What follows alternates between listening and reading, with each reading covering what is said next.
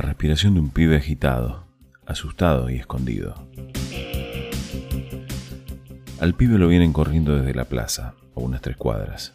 Son algunos padres de la escuela, algunos de sus compañeros y conocidos de sus víctimas. Lo quieren recagar bien a palos. Desde el día que Marta lo fue a sacar de la escuela, no volvió ni contestó los mensajes. Las fotos se subieron a las redes y él dice que no fue él. Lo quieren escarmentar y él sabe bien por qué. Antes de llegar a su casa, se metió en el galpón del taller de los colectivos, en la esquina, a unos 20 metros. Los escuchó pasar. Nadie lo vio meterse ahí, y quienes saben a dónde vive se fueron derecho a su casa. Ni bien pudo se fue a la oficina del taller y le contó a uno con evidente confianza lo que había pasado. Le pidió que lo aguante, que lo deje quedarse ahí hasta que pase el despelote. De afuera se escuchaban los gritos, las puteadas y de repente los golpes de lo que después se supo eran piedras contra sus ventanas, a tres lotes de ahí. En la casa no había nadie, por suerte, pero ya iban a llegar. Primero llegó la policía, después el Tano con su madre y su hermano menor. Ahí empezó otro griterío y más piedrazos. También hubo un disparo. El pibe se puso a llorar. Solamente dos personas sabían que él estaba ahí. El viejo, el mecánico más grande del taller, y el otro que lo vio llegar corriendo, a quien le contó, en parte al menos, por qué lo perseguían. Este evidente exceso de confianza le costaría carísimo. Ya había apagado el celular. Su madre lo había llamado tres veces seguidas. Al rato cayeron los del noticiero y el revuelo se armó, pero sin más piedrazos ni tiros. El pibe se calmó cuando el viejo le dijo que la familia estaba dentro de la casa y que ni asomaban, que el tiro habría sido para frenar a los pocos que estaban afuera, aunque esto de pocos no fuera tan cierto. Tomó un poco de agua, se sentó en un rincón más oculto aún de la oficina y pudo empezar a respirar mejor cuando el viejo lo abrazó, diciéndole algo que solamente ellos escucharon. Yo te dije del Vigornia, pibe, no te juntes aunque te guste la falopa. Hoy te regala una y mañana te la cobra doble. Es un hijo de puta, le cagó la vida a mucha gente. Es más, el Tano sabe muy bien de eso. El pibe se lo quedó mirando y paró de llorar. Era la primera vez que alguien del taller nombraba al Tano. El Vigornia parecía buena onda. Se la pasaba hablando de joda y caravana. Era mayor que el pibe, pero se hacía el pendejo. Sus historias siempre referían a fines de semana de holgorio absoluto. Nada que ver con la postura rígida del Tano o del viejo.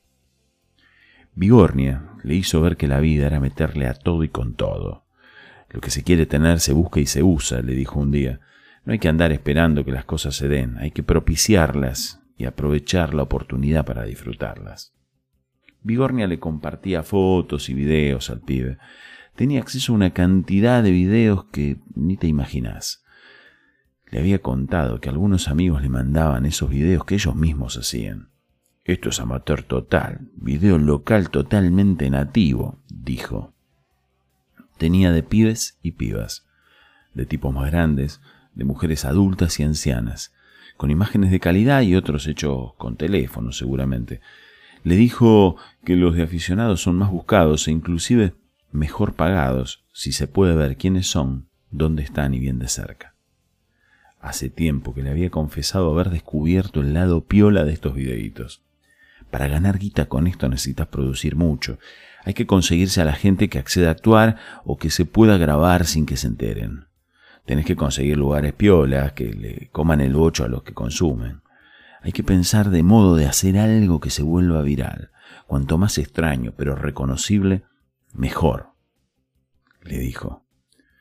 Por otro lado, hace falta saber que el manejo de las cámaras no es para cualquiera. Hace falta muñeca, buen gusto y ser piola, convencer o engrupir lo que se pueda antes y más fácil. Vigornia explicaba todo con aire de suficiencia. Hablaba como estando en el viaje de vuelta.